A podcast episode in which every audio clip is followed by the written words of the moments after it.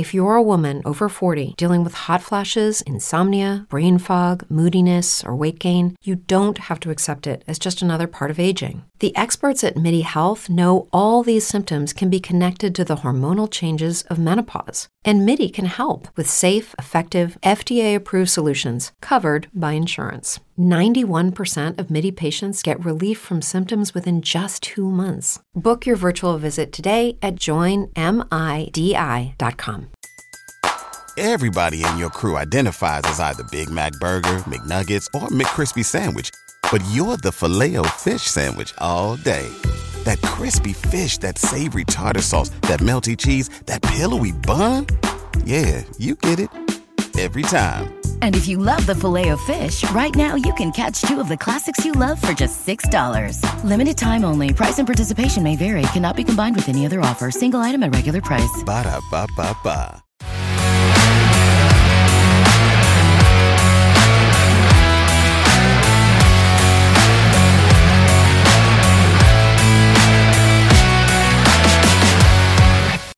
Herzlich willkommen zu Klartext Triathlon, der authentische Triathlon-Podcast von 400 Watt FTP. Hallo, mein Name ist Alex, der kreative Kopf hinter Klartext Triathlon. Heute folgt Teil 2 des Gesprächs mit Nikolas Mann. Ich wollte jetzt nochmal nachhaken. Du konntest ja quasi vor St. George auch nur nicht oder kaum trainieren. Wie kommst du denn mit Tagen zurecht, an denen du nicht trainieren kannst? Beispielsweise wegen einer Verletzung oder wegen halt gesundheitlichen Problemen? Also, was Verletzungen jetzt angeht, bin ich bisher eigentlich relativ verschont geblieben. Deswegen, ja, ist da meine Meinung jetzt nicht wirklich, oder ja, habe ich da jetzt, äh, oder kann ich da jetzt eigentlich nicht, nicht viel dazu sagen, weil ich bisher relativ wenige Einheiten aufgrund einer Verletzung verpasst habe. Ähm, aber klar, krank war ich schon des Öfteren, wie jeder von uns wahrscheinlich. Vor allem in den letzten zwei Monaten. Ich weiß nicht, warst ja. du krank? Ähm, nee, tatsächlich war ich in den letzten zwei Jahren, glaube ich, einmal krank und das war jetzt vor St. George. Oh, ähm, das ist bitter, ja, weil bei uns im Kollegium sind im Moment gefühlt alle krank gewesen und ja. teilweise zwei, drei Wochen sogar gefehlt und zwar wirklich krank, nicht irgendwie showkrank. Und ja, dann bist du einer der wenigen Glücklichen, die verschont geblieben sind, aber dafür halt zum bittersten Zeitpunkt. Aber gut, Jetzt äh, lass ich dir wieder das Wort. Ja, wo war ich? Ach so, ähm, nee, wo war ich? Ausfälle. Ah ja, Ausfälle. Ähm, ja, ich kann da eigentlich, mir macht es eigentlich relativ wenig aus ähm, mit so, ja, mit Tagen, an denen ich jetzt nicht trainieren kann, weil es gibt ja dann immer einen Grund, warum ich nicht trainieren kann. Also, wenn ich jetzt absolut keine Lust hätte zu trainieren, dann äh, ja, ist es auch schon vorgekommen, dass ich dann mal nicht laufen gegangen bin oder so. Aber ja, das ist sehr, sehr selten. Aber dann macht es mir eigentlich auch nichts aus, weil dann ist es eine bewusste Entscheidung von mir gewesen, dass ich jetzt nicht laufen gehe, beziehungsweise auf was anderes mehr Bock habe. Und wenn ich jetzt halt krank bin und nicht trainieren kann, dann mache ich mich da eigentlich nicht verrückt, weil ich ja eigentlich genau weiß, dass ich, ja, dass es jetzt keinen Sinn macht und dass es mich jetzt nicht weiterbringen wird, wenn ich jetzt laufen gehe. Äh, deswegen, ja, wie gesagt, ich bin da eigentlich ein, bin da ein relativ rationaler Mensch und bin da fällt da jetzt eigentlich nicht so emotionale Entscheidungen, sondern ja, seht es eigentlich ganz immer oder betrachtet es eigentlich immer ganz nüchtern und deswegen macht mir das eigentlich relativ wenig aus, auch so in der Saisonpause. Also ich habe zum Beispiel jetzt nach St. George, obwohl ich jetzt irgendwie, obwohl es vielleicht ein bisschen komischer Start in die Saisonpause war, da erstmal mit einem Wettkampf zu starten, den man nicht gemacht hat. Aber ja, ich habe mich dann drei Wochen gar nicht bewegt habe es ehrlich gesagt auch gar nicht vermisst so. Ähm, klar, am Ende hatte ich dann schon wieder Bock, mich zu bewegen. Ähm, ich denke, das ist auch mit so der, der Sinn von der Saisonpause, aber mir hat das nichts ausgemacht. Also bin da drei Wochen rumgelegen und fand ich jetzt eigentlich auch mal ganz cool. In der vierten Woche war ich dann einmal laufen. Das war's dann. Hatte ich dann böse Muskelkater drei, vier Tage. Aber nee, und dann habe ich so in der fünf oder nach vier Wochen habe ich dann ähm, praktisch von jetzt auf nachher wieder Vollgas angefangen. Das heißt Vollgas angefangen. Ich habe in der ersten Woche vielleicht jeden Tag höchstens zwei Einheiten gemacht. Aber nee, da habe ich dann einfach wieder angefangen. Also ich mag Triathlon mega gern und so. Äh, ich mache das wirklich richtig gern. Mir macht das mega Spaß. Ich glaube, das ist jetzt nicht übertrieben, wenn ich sage, das ist mein komplettes Leben eigentlich. Aber mir macht jetzt auch nichts aus, mal nichts zu machen. Also ich mache jetzt Triathlon nicht nur, weil es mir Spaß macht, sondern einfach, weil ich ja, ich will jetzt nicht sagen, eine Mission habe, aber so, ja, weil ich halt einfach ja meine Ziele habe und die will ich erreichen und dafür muss ich halt trainieren. Ich sehe das eher so als Mittel zum Zweck und ähm, mir ist der Spaß dann eigentlich, ja, für mich ist es eher zweitrangig. Also mir, klar, mir macht es schon Spaß, aber jetzt auch nicht immer. Aber mir ist es auch nicht so wichtig, dass es, dass es mir immer Spaß macht, sondern es muss halt einfach seinen, ja, seinen Zweck erfüllen und dann ist es für mich perfekt. Und dann bin ich danach auch zufrieden, wenn ich weiß, okay, ich habe jetzt zwei Stunden genau das gemacht, was mich jetzt am meisten weiterbringt, dann bin ich damit mega glücklich. Dann bin ich damit glücklicher, wie wenn ich jetzt zwei Stunden einfach eine richtig geile Zeit hatte. Dann, klar, bin ich in den zwei Stunden vielleicht glücklicher, aber danach bin ich einfach, bin ich glücklicher, wenn ich weiß, dass es jetzt richtig gut war, was ich gemacht habe. Auch wenn es vielleicht nicht so viel Spaß gemacht hat. Deswegen, ja, deswegen, ja, habe ich da vielleicht einen anderen Ansatz als viele andere. Aber klar, wenn es mir jetzt gar keinen Spaß machen würde, dann würde ich es natürlich nicht machen. Und so, mir macht schon, tendenziell macht es mir schon meistens Spaß, aber natürlich, natürlich nicht immer. Aber ich denke, das ist bei jedem so. Nee, aber deswegen habe ich jetzt eigentlich kein Problem, da auch mal nichts zu machen. Ja, du, du bist da sehr rational und zielorientiert, so wie du es jetzt geschildert hast. Ich muss sagen, wenn ich jetzt so an mich denke, mir geht es gar nicht so sehr darum, immer so die bestmögliche Leistung zu erzielen. Natürlich versuche ich das, aber mir geht es auch so eher um die Bewegung. Und da habe ich manchmal schon so das Gefühl, dass es so eine Art Sucht fast schon ist, weil an den Tagen, wo ich halt nicht trainieren kann, davon habe ich leider aktuell relativ viele, weil ich gesundheitliche Probleme mit meinen Nebenhöhlen habe. Und ja, da bin ich irgendwie grantig, wie man jetzt hier in Bayern sagen würde. Ja. Und da frage ich mich schon manchmal, ob ich nicht eigentlich sportsüchtig bin. Du würdest also sagen, du selbst bist jetzt nicht sportsüchtig oder habe ich das jetzt ähm, falsch verstanden? Nee, also würde ich absolut so unterschreiben. Ich denke, tendenziell sollte man vorsichtig sein, sich selber irgendwas. Äh, ich glaube, alle Abhängigen von irgendwas würden sagen, dass sie nicht abhängig sind. Aber nee, ich glaube, allein die Tatsache, dass es mir nichts ausmacht, in der Saisonpause drei Wochen nichts zu machen und es mir danach auch nicht schlechter geht als davor, ist schon Indiz genug, dass ich es vielleicht oder dass ich es wahrscheinlich nicht bin. Nee, ich werde dann auch nicht hibbelig oder so. Klar habe ich dann am Ende vom Tag vielleicht ein bisschen mehr Energie, wie wenn ich jetzt fünf Stunden Rad gefahren wäre. Aber nee, mir macht es nichts aus, auch mal keinen kein Sport zu machen. Deswegen würde ich äh, die Frage auf Sportsucht ja oder nein eher mit äh, Nein beantworten. Kennst du denn Athleten oder Athletinnen, die du als sportsüchtig bezeichnen würdest, ohne jetzt Namen zu nennen? Und woran machst du es dann fest, dass du glaubst, dass da vielleicht schon so in die Richtung Sportsucht geht? Was ich jetzt noch davor ergänzen wollte, ich glaube auch nicht, dass ich sportsüchtig bin, aber natürlich, es geht schon ein bisschen in die Richtung. Äh, ich habe aber zum Glück schon die Fähigkeit zu sagen, okay, jetzt ruhe ich mich auch mal aus und das ist auch mal okay so. Aber das wollte ich jetzt noch so anfügen. Aber jetzt zurück auf meine Frage Kennst du da Athleten, Athletinnen? Ja, ich glaube ehrlich gesagt, die kennt jeder. Aber ja, ich, ganz schwierig jetzt das an, an ein paar Sachen festzumachen. Aber ja, bei manchen Athleten habe ich das Gefühl, die, die, die brauchen das extrem, dass sie sich bewegen und ähm, die wissen auch eigentlich, dass es jetzt vielleicht nicht gut für sie ist, obwohl sie, weil sie vielleicht ja ein, zwei Wehwehchen haben, aber ähm, ja, kurieren es dann nicht richtig aus oder fangen nach einer Krankheit zu früh an oder tendenziell immer zu früh an zu trainieren. Ja, ich weiß nicht. Und treffen da einfach, finde ich, von außen betrachtet nicht die rationalsten Entscheidungen, sondern ähm, ja, ich weiß nicht, das ist für mich, finde ich, so ein Indiz oder daran würde ich das jetzt festmachen, obwohl ich überhaupt keine Ahnung davon habe. Aber ja, ich glaube, ich glaube, wenn auf die Frage, ob ich jemanden kenne, ähm, ich glaube, da kann fast jemand, jeder da antworten, ja, so ein, zwei Verrückte, die kennt er, die, von denen er denkt, dass die auf jeden Fall, äh, bei denen es stark in die Richtung geht, aber ja, ich glaube, das muss auch jeder für sich selber seinen Weg einfach finden, wie er das machen will. Und ja, da will ich dann auch niemand irgendwie krass reinreden oder so. Also ich bin, bin jemand, der, der gerne hilft und auch gerne irgendjemand ja, sein Rat gibt, ähm, aber am Ende vom Tag, glaube ich, sollte einem, ja, sollte man sich da jetzt auch nicht zu wichtig nehmen ähm, und einfach andere auch einfach machen lassen. Deswegen, ja, ich glaube, die Person kennt jeder, aber eigentlich ist es mir auch egal. Leben, leben lassen, sage ich immer. Ja, Namen wollen wir hier auf keinen Fall nennen. Würdest du sagen, ist das eher ein Age-Group-Problem oder auch eher ein Profi-Problem? Oder gleichermaßen? Ähm, teils, teils. Aber ich glaube tatsächlich, dass die Tendenz eher zu Age-Groupern geht. Ich glaube, da gibt es schon nochmal ganz anders verrückter als im, im Profibereich. Aber ja, ehrlich gesagt, da kenne ich mich auch zu wenig aus. Ich kenne zu wenig Age-Grouper, um das irgendwie beurteilen zu können. Aber nee, ich, da kenne ich, da kenne ich, da kenne ich einfach zu wenige, ehrlich gesagt.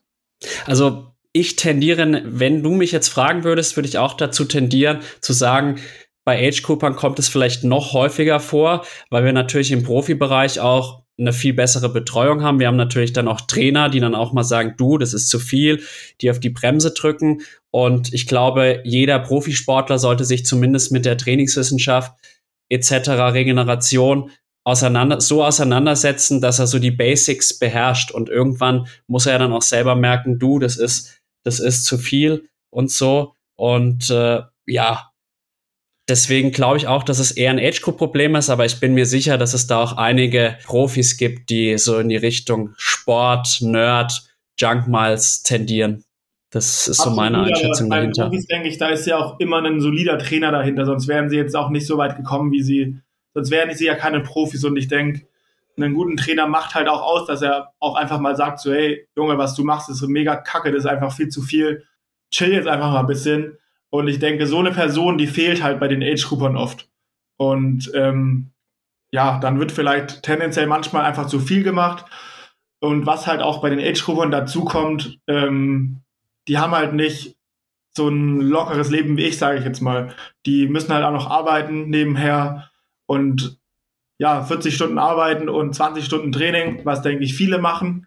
Das ist halt einfach nochmal eine ganz andere Nummer als irgendwie 25 Stunden Training wie ich oder 25 bis 30 Stunden irgendwie sowas und aber daneben halt nichts mehr. Da, das ist viel weniger anstrengend, als dann noch 40 Stunden zu arbeiten. Also ich kenne es bisschen von meinem FSJ, da habe ich auch so 30 Stunden ungefähr in der Woche gearbeitet. Das ist jetzt überhaupt, eigentlich überhaupt nicht viel und ich hatte da eigentlich mega das lockere Leben. Aber ja, da wird es dann schon schwierig auch mit regenerieren, wenn man halt direkt vom Training dann zum FSJ geht, vom FSJ direkt praktisch ähm, wieder ins Training, da ja, es ist hundertmal anstrengender. Deswegen habe ich da auch allergrößten Respekt vor jedem Age Grouper, der, der das irgendwie so hinkriegt. Und dann oft steht ja dann auch noch eine Familie dahinter. Ähm, dann hast du Geschäft, äh, Familie und Training, was du irgendwie unter einen Hut bringen musst. Und dann ähm, ja, wird, glaube ich, schnell zu viel gemacht. Oder auch zu zwanghaft dann ähm, an irgendwelchen selbst auferlegten Plänen festgehalten. Deswegen, ja, ich glaube, Sportsucht ist eher ein, ja, könnte ich mir vorstellen, dass es eher Richtung ähm, Age-Group-Bereich geht, weil eben bei den Profis auch oft ein Trainer dahinter ist, der, der bremst. Aber ja, ganz genau weiß ich das jetzt auch nicht.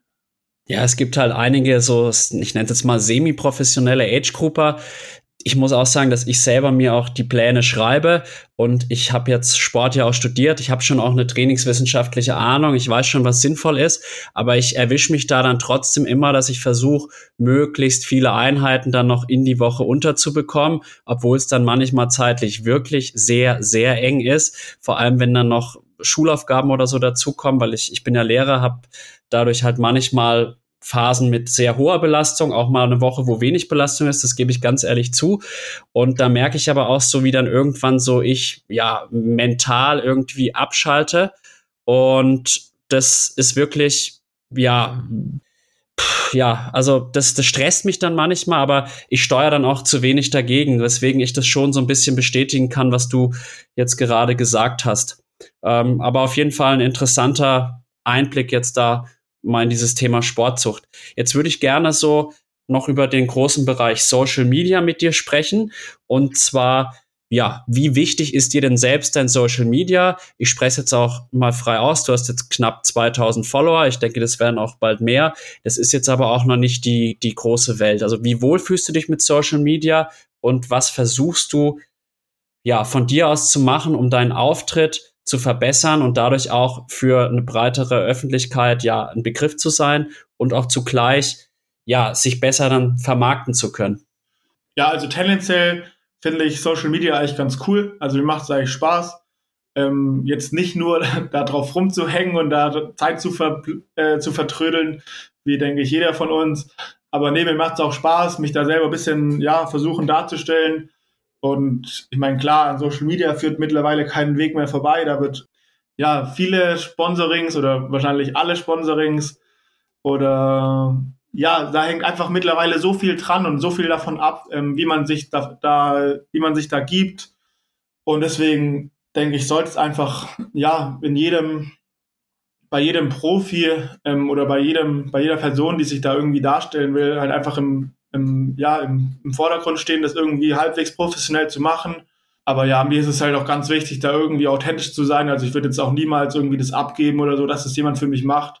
Ja, weil es einfach auch, ja, ich meine, das soll ja mich darstellen, mich in ein gutes Licht theoretisch stellen. Ähm, aber ja, ich will da jetzt auch nichts irgendwie schreiben, was ich nicht so mein. Will da hinter jedem Bild, hinter jeder Aussage, die ich dort hochlade, auch zu 100 Prozent dahinter stehen. Und das ist mir so ganz wichtig, dass es halt authentisch bleibt, dass es halt wirklich einfach so ist, wie ich bin. Das ist halt einfach meine Persönlichkeit so und auch meine Interessen, die ich cool finde, so widerspiegelt.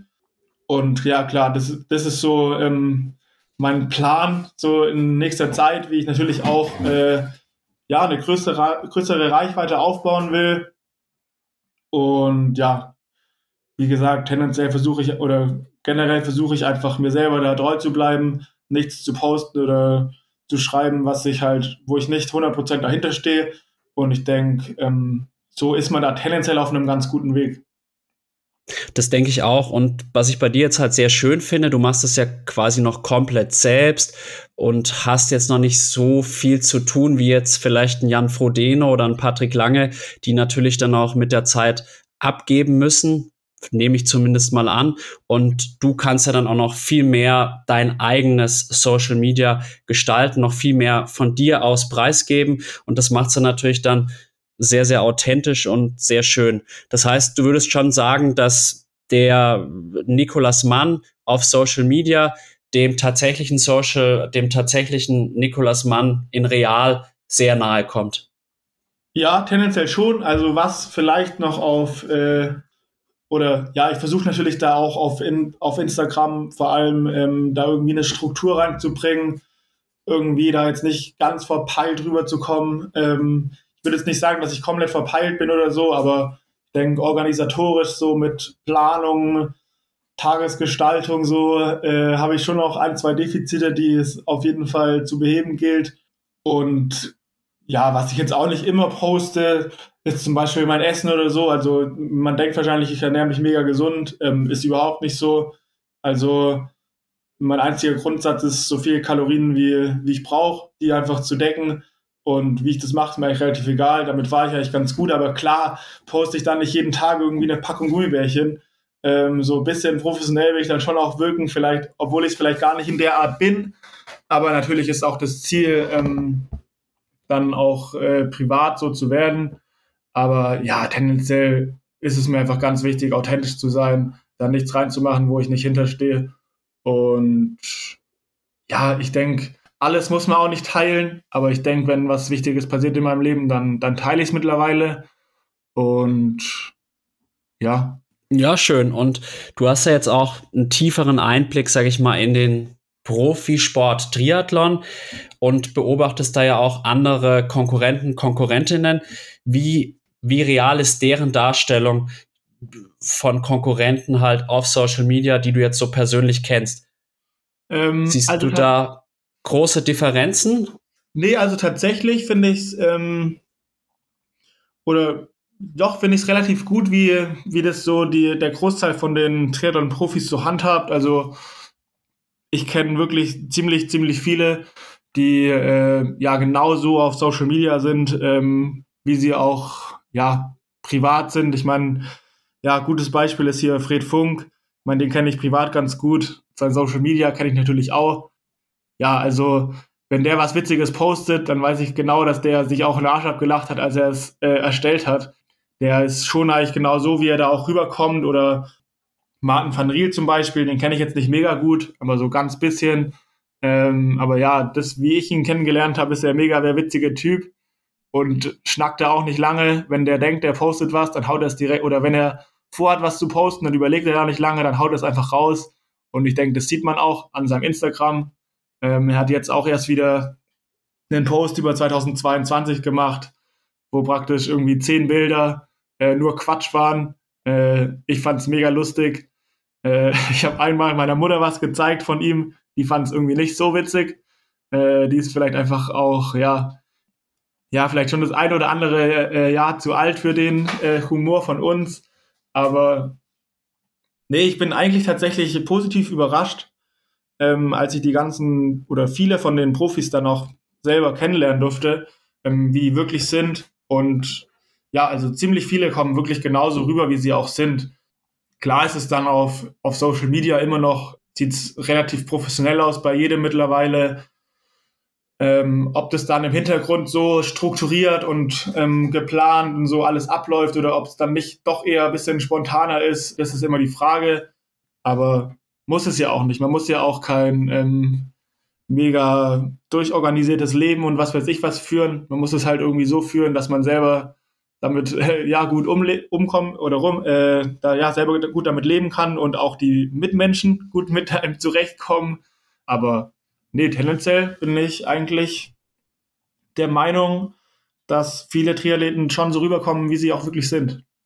Das ist sehr schön zu hören und ich glaube vor allem viele Age-Grupper, die ja dann auch zu ihren Vorbildern aufschauen, ja, da, da, da den fällt jetzt ein Stein vom Herzen, dass du sagst, dass die sich ja sehr authentisch sind und das so soll es sein, weil es ist wirklich schade, wenn sich Leute halt auf Social Media sich als jemanden ausgeben, der sie halt einfach nicht sind und das finde ich echt schön, dass von deinem Eindruck her das der Fall ist.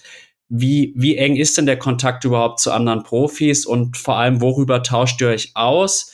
Und vielleicht noch so eine letzte Sache, die mich interessieren würde an dem Thema gibt es auch so richtige Feindschaften, dass man sagt, okay, die zwei, die können jetzt gar nicht miteinander, da ist eine explosive Stimmung. Natürlich wieder ohne Namen zu nennen. Wir wollen ja hier keinen irgendwie an den Pranger stellen. Ähm, ja, also tatsächlich, also klar, ich denke, mit jedem Profi kann man jetzt nicht Best Buddy sein. Ähm, ist ja auch, ja, ganz normal.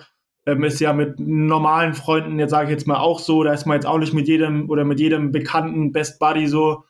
Aber Nee, es gibt hier ja viele Profis mit oder ein paar Profis, mit denen ich echt ähm, ja mich ziemlich gut verstehe und ziemlich eng bin.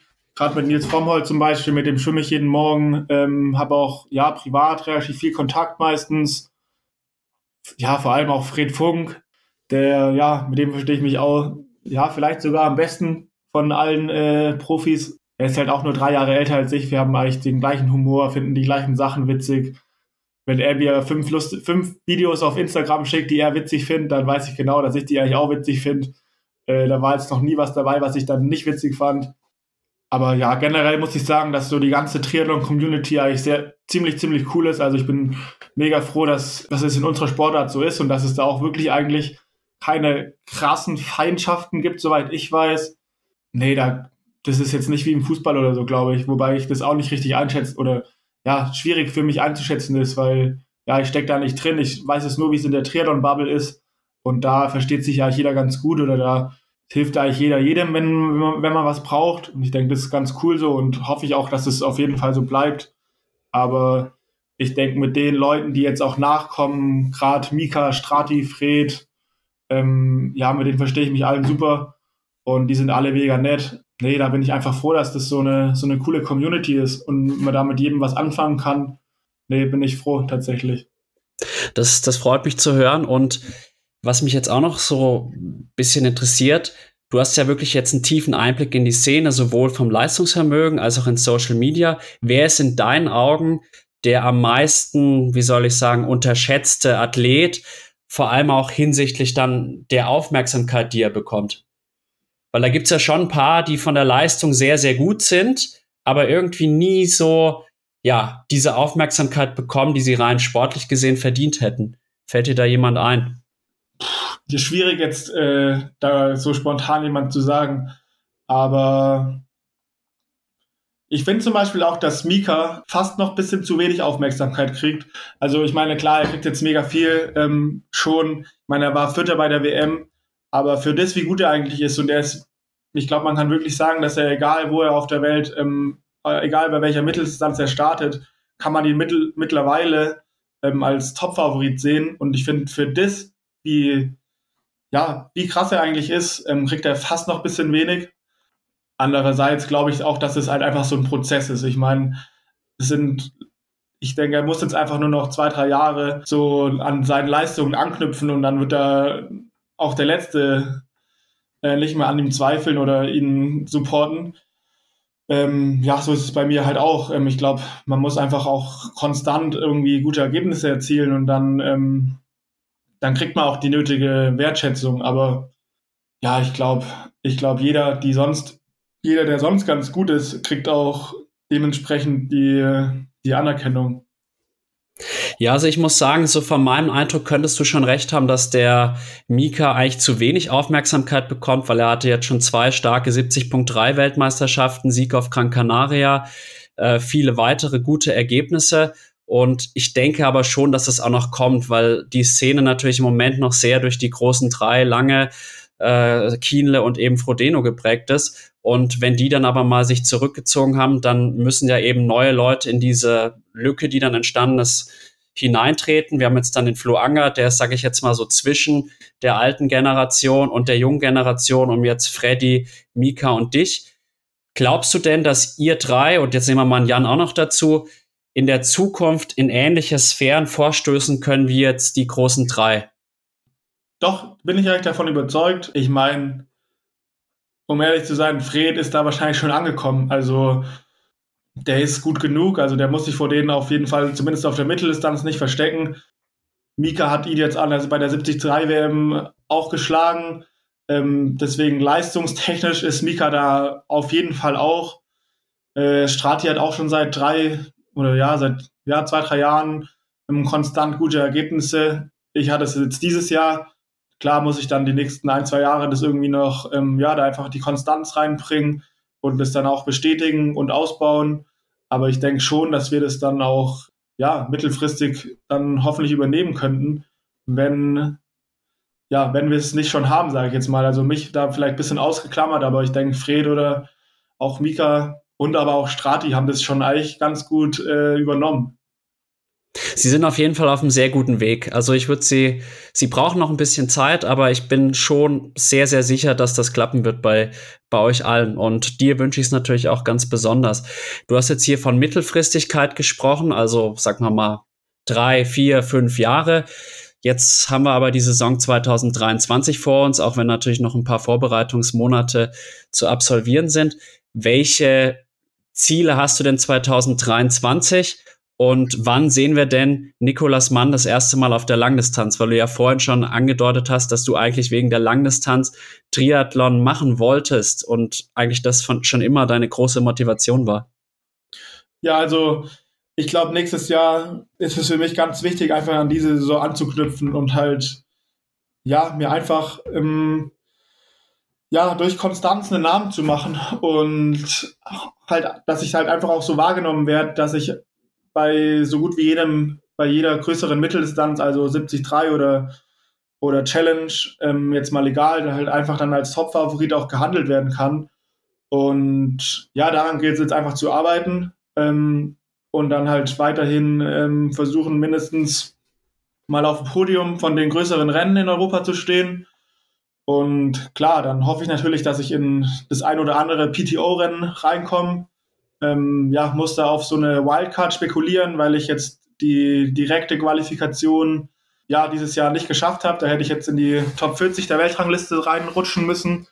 Ähm, bin jetzt, glaube ich, ja, gerade 66 oder sowas. Ähm, da haben wir halt, ja, mit meinem Sturz in Dresden und meinem, und meinem nicht starten können bei der 73 WM jetzt, ja, haben wir da nicht so richtig in die Karten gespielt. Aber ja, das muss ich akzeptieren und dann halt versuchen, nächstes Jahr da vielleicht ein, zwei Mal die Chance zu kriegen und dann halt abzuliefern. Und ja, das sind für nächstes Jahr meine Ziele. Und ja, klar, Langdistanz, also ich denke tatsächlich da momentan noch nicht dran. Äh, ich hätte aber auf jeden Fall schon richtig Bock, jetzt einfach eine zu machen. Aber ich glaube, also nächstes Jahr kann ich schon auf jeden Fall versprechen, dass ich noch keine machen werde. Aber für übernächstes Jahr ja, würde ich jetzt nicht Nein sagen, aber will mich da jetzt auch nicht festlegen. Also ist noch ein bisschen, äh, nee, also muss ich, denke ich, auch einfach spontan machen, je nachdem, wie es reinpasst, wie ich mich fühle, ob ich es mir auch zutraue. Und ja, dann werde ich das spontan entscheiden. Aber ja, klar ist auch, dass wenn ich auf die Langdistanz gehe, dann ähm, ja, will ich da nicht äh, als Ziel haben zu finishen, sondern will dann auch gut sein. Das ist auf jeden Fall mein Anspruch und war auch schon immer mein Anspruch, ähm, wird auch immer mein Anspruch bleiben. Aber ja, ich denke, spätestens in vier Jahren werde ich eine gemacht haben, um jetzt mal einen relativ ja, mittelfristigen Rahmen noch zu nennen. Aber ich glaube nicht, dass ich bis 30 warten werde, bis ich eine Langdistanz mache. Gibt es eine bestimmte Langdistanz, wo du gerne deine Pre Premiere geben würdest? Ähm, klar, also Rot äh, oder Frankfurt wäre natürlich ein Traum. Andererseits, ja, weiß man nicht, was kommt, wie es da so aussieht, ob die PTO vielleicht eine Langdistanz macht, wer weiß. Deswegen, ja, Rot oder so, da könnte ich mich auf jeden Fall damit anfreunden, aber ja, ich habe da jetzt eigentlich auch noch so gut wie keinen Gedanken dran verschwendet, weil ich jetzt erstmal mich auf Mitteldistanz konzentrieren will. Und ja, Langdistanz ist noch, ist noch eine Weile, bis das kommt.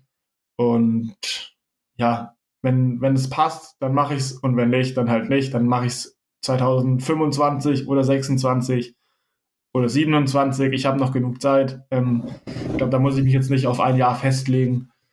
Aber ja, auf jeden Fall ähm, wird man mich irgendwann auf der Langdistanz sehen. Das glaube ich auch. Und man muss es ja auch, du bist jetzt knapp 22, 22 Jahre alt bist du. So ja. eine Triathlon-Karriere geht teilweise bis 40. Jan Frodeno wird jetzt dieses Jahr sogar 42 Jahre alt. Das heißt, man muss es ja auch langfristig sehen und man darf den Körper auch nicht zu früh quasi müde machen, sondern eher dann wirklich in die Zukunft investieren. Mir hat der Fares auch mal erzählt, dass er halt unwahrscheinlich viel trainiert hat, schon auch in einem Alter, in dem jetzt halt du jetzt gerade bist und dann war er irgendwie mit 30 dann einfach müde und konnte dann irgendwie nicht mehr ganz diese Leistungen erbringen, die er halt schon erbracht hat. Und ich glaube, dass das dann bei dir auf jeden Fall der richtige Weg ist, den du da gehst. Und ja, möchtest du denn vielleicht ein paar Ansagen machen an sportliche Gegner, die sich 2023 auf der Mitteldistanz vor dir in Acht nehmen müssen? Wen würdest du gerne schlagen? Ähm, Sportlich natürlich nur ja, so ein kleiner Traum von mir wäre ja mal äh, Fred Funk zu schlagen. Ich denke, ich kann es schaffen, aber ja, da wird er sicherlich auch das ein oder andere Wörtchen dagegen haben. Aber ja, ich glaube, das ist kein Geheimnis, dass ich den mal gern schlagen würde. Aber nee, Fred Funk ist ein, ein ziemlich guter Kumpel von mir. Das wäre, ich glaube, wir hätten, äh, ja, ich glaube, wir haben beide einfach Bock gegeneinander zu racen. Ähm, und klar, jeder will da gewinnen. Aber ja, das wäre so theoretisch mein Lieblingsgegner, den ich nächstes Jahr schlagen würde. Aber ja, so mit Ansagen tue ich mich tatsächlich jetzt Anfang Januar mit 5 Kilo Übergewicht und äh, extrem unfit. Äh, tue ich mich da ein bisschen schwer, weil es ist noch so ein weiter Weg, fit zu werden. Ähm, ich bin jetzt am Silvesterlauf auch äh, sang- und klanglos untergegangen. Nee, also ich tue mich gerade noch ein bisschen schwer mit Ansagen, weil ich halt auch noch nicht, ich habe gerade überhaupt keine und ich habe Selbstvertrauen, dass ich fit werde und dass ich besser wird oder ja, dass es eine gute Saison wird. Aber momentan bin ich ehrlicherweise einfach grottenschlecht.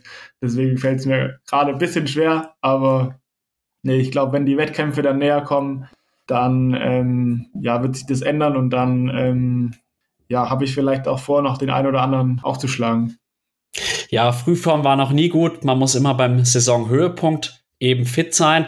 Also meine Wunschkonstellation wäre jetzt einfach mal ein rein deutsches Vierer-Duell, nämlich bestehend aus Mann, Not, Funk und Strattmann. Und vielleicht gibt's ja eine Konstellation, in der man dann dieses tolle neue deutsche Duell verfolgen kann. Würde mich auf jeden Fall sehr freuen. Jetzt kommen wir so langsam zum Ende unseres Podcasts und ich habe jetzt auch so meine allerletzte Frage oder den letzten, ja, ja, Frage, nennen wir es Frage. Was war denn bisher deine verrückteste Triathlon-Story, die du erlebt hast? Kannst du da uns Zuschauer noch mal was Gutes mitgeben? Boah, ganz schwierig jetzt irgendwie so eine, eine einzige Story. Äh, Gerne auch zwei, drei kleinere. Mir fällt jetzt spontan tatsächlich nur so ja eine, eine medium witzige ein tatsächlich oder überhaupt nicht witzige eigentlich. Dieses Jahr war ich mit, äh, gab es einen Trainingstag, der relativ lange war. Also äh, morgens war ich so laufen, ähm, habe am Tag davor noch einen, einen Ausweis in, im Wald gefunden, wollte den dann zurückbringen Äh, bin dann ewig durch die Stadt gerannt, habe dieses scheiß Haus nicht gefunden äh, von der von der Bewohnerin von dem Ausweis, den ich gefunden hatte. Dann äh, war ja war ich brutal spät dran, äh, weil ich auch noch aufs Rad wollte. Habe mich mit Lasse Priester getroffen, wollten fünf Stunden durch den Schwarzwald fahren. Äh, ich kaum gegessen nach dem Lauf, weil ich halt viel zu lange gebraucht habe. Ähm, bin dann los, dann sind wir zwei Stunden gefahren. Ähm, dann wurde Lasse von einem Auto abgeräumt. Oh, nichts äh, passiert, hoffe ich. Zum Glück nicht. Also er hat einen Salto übers Auto gemacht. Ich dachte, jetzt ist vorbei, aber er ist dann zum Glück einfach aufgestanden, hatte tatsächlich eigentlich nichts. Äh, dann standen wir da, ich stand eineinhalb Stunden, glaube ich, da rum, bis dann der Krankenwagen kam, alles hin und her. Habe dann mega den Hunger bekommen. Also Lasse wurde dann ins Krankenhaus, ihm ging es aber eigentlich ganz, soweit ganz gut. Ich bin dann weitergefahren und musste, es stand also von da noch so dreieinhalb Stunden fahren. Ähm, war dann aber ja schon so, ja, so dreieinhalb Stunden auch schon unterwegs. Und dann dachte ich mir aber so, ja gut, wenn ich jetzt eineinhalb Stunden gefahren bin und aber eineinhalb Stunden Pause gemacht habe, dann, dann zählt es jetzt ja eigentlich schon fast nicht mehr rein. Dann habe ich beschlossen, okay, ich fahre jetzt noch länger als dreieinhalb Stunden, die theoretisch ja noch zu den fünf Stunden, die ich insgesamt musste, gefehlt hätten. Und dann habe ich mir so einen Hungerast gezogen, dass ich so kaum bis zur nächsten Tanke gekommen bin. Und dann habe ich mir an der Tanke erstmal, ich glaube, eine große Packung Haribo gekauft, so, so eine Packung, diese, diese Nippons, das sind so, so Reisteile mit Schoko drüber, dann noch ein Liter Fanta und, na gut, ich glaube, das war's dann auch. Aber das habe ich auf jeden Fall direkt runtergezogen und dann ähm, war, der, war die Tour sogar eigentlich noch ganz geil. Dann bin ich noch, glaube 2000 Höhenmeter oder so gefahren, war dann aber sieben Stunden oder nee, sieben, acht Stunden, so, nee, fast acht Stunden unterwegs. Boah, und ich kam daheim an, war komplett am Arsch. Es war irgendwie 19 Uhr. Ich war von 8 Uhr morgens unterwegs. Äh, das war, glaube ich, so der, ja, so mein krassester Tag dieses Jahr. Aber so, boah, so, so irgendwelche krassen Triathlon-Stories habe ich tatsächlich eigentlich, ja, nicht so die, die eine Story, die ich da immer so bei so einer Frage erzählen kann. Also klar, so früher im Trainingslager, da sind schon auch immer mal wieder ein paar witzige Sachen passiert. Wir waren da so mit dem ganzen Kader immer auf Mallorca und dann klar war halt jedes Training von Anfang bis Ende einfach nur, nur Vollgas, haben uns dann auch immer noch die Haare abrasiert. Klar, dann hast du dann davor lange Haare gehabt, hast die komplett abrasiert. Dann klar hast du da halt auch böse Sonnenbrand dann auf der Kopfhaut bekommen. Dann so vom Helm beim Radfahren so in so einem, in so einem, in so einem, ja, so karierten Sonnenbrand dann von den, von den Löchern im Helm bekommen. Dann halt bei jeder Tour hat mindestens einer einen Hungerast gehabt. Ja, das war schon eine coole Zeit einfach. Aber jetzt mittlerweile muss ich sagen, ist das Training eigentlich relativ langweilig geworden, was das betrifft. Weil halt irgendwie so die, ja, irgendwie alles bisschen smarter geworden und niemand macht mehr so die großen Dummheiten. Äh, jeder hat sein Material halbwegs im Griff. Also, weiß nicht, wir standen auch schon alle am Straßenrand, weil einer einen Platten hatte, aber es hatte halt niemand einen Schlauch dabei. Äh, dann mussten halt zwei auf Mallorca über die Autobahn heimlaufen. Aber lese, was gibt's irgendwie nicht mehr, weil halt alles irgendwie professioneller geworden ist. Ist ja auch gut an sich, aber ja, die, die lustigen Stories, die, die entstehen dann halt durch sowas nicht. Das Einzige, was mir dazu jetzt spontan einfällt, ist äh, mit Fred in Park City. Wir sind so Zeitfahrrad gefahren und halt im ja, 10 Meter Abstand, haben beide Musik gehört, beide mit AirPods, mit Noise Cancelling drin und dann hatte ich halt einen Platten und hab so, hab so gerufen, ey Fred, halt an, halt an. Und er hat's halt absolut nicht gehört, ist einfach weiter geheizt. Ich stand halt am Straßenrand, hatte dann so einen Schlauch dabei, bei dem ich mir aber auch nicht sicher war, ob der nicht noch, äh, ob der überhaupt noch funktioniert weil ich ja in meinem Zimmer so ein relativ großes Chaos hatte dort im Trainingslager. Und ähm, ja, dann war ich mir nicht sicher, ob der vielleicht nicht schon äh, ein Loch mal hatte. Aber ja, er hatte dann zum Glück keins. Ich habe auch nicht irgendwie noch einen Schlauch oder so eingeklemmt und konnte dann zum Glück alleine nach Hause fahren. Fred hat dann zum Glück auch irgendwie 20 Minuten später mal nach hinten geguckt, ob ich noch da war und ich war dann nicht mehr da und hat dann zum Glück umgedreht, dass wir uns dann irgendwann wieder getroffen haben. Aber nee, so, so ganz krasse Stories passieren eigentlich nicht mehr, weil irgendwie alles äh, ein bisschen professioneller wurde.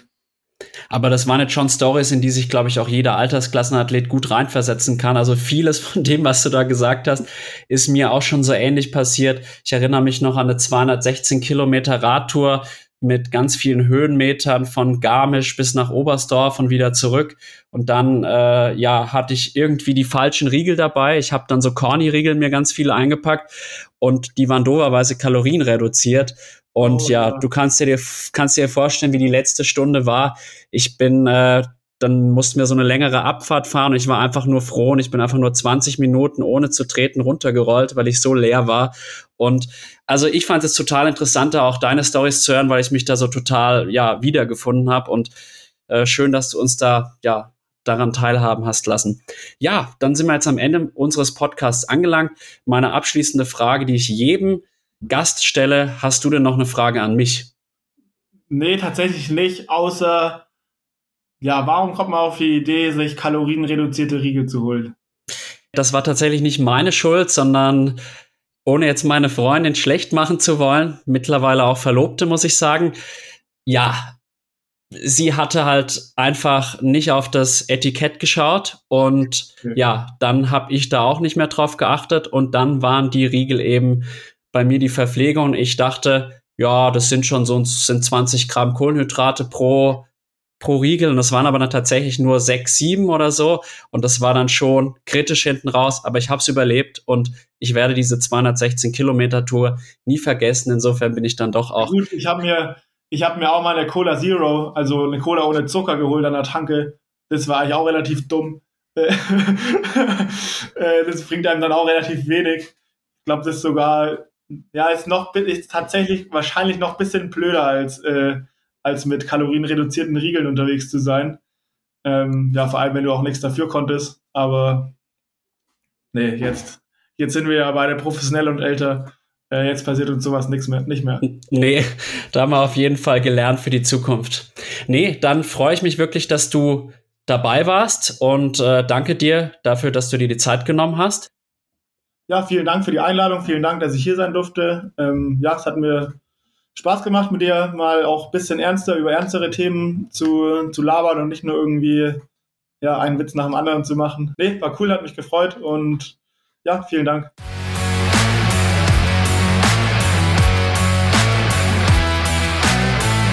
Liebe Zuhörerinnen und Zuhörer von Klartext Triathlon, dem authentischen Triathlon-Podcast von 400 Watt FTP. Ich hoffe, euch hat das Gespräch mit Nikolas Mann genauso gut gefallen wie mir.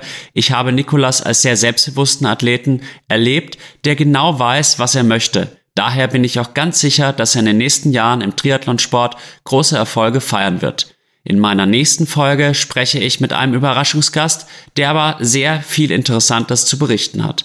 Wenn euch mein Podcast und meine Arbeit gefallen, dann teilt sie doch bitte auf Social Media, Spotify und Co. Vielen Dank für eure Unterstützung. Euer Alex. Bis ganz bald bei Klartext Triathlon. Everybody in your crew identifies as either Big Mac Burger, McNuggets or McCrispy Sandwich. But you're the filet fish Sandwich all day. That crispy fish, that savory tartar sauce, that melty cheese, that pillowy bun. Yeah, you get it. Every time. And if you love the filet of fish, right now you can catch two of the classics you love for just $6. Limited time only. Price and participation may vary. Cannot be combined with any other offer. Single item at regular price. Ba da ba ba ba.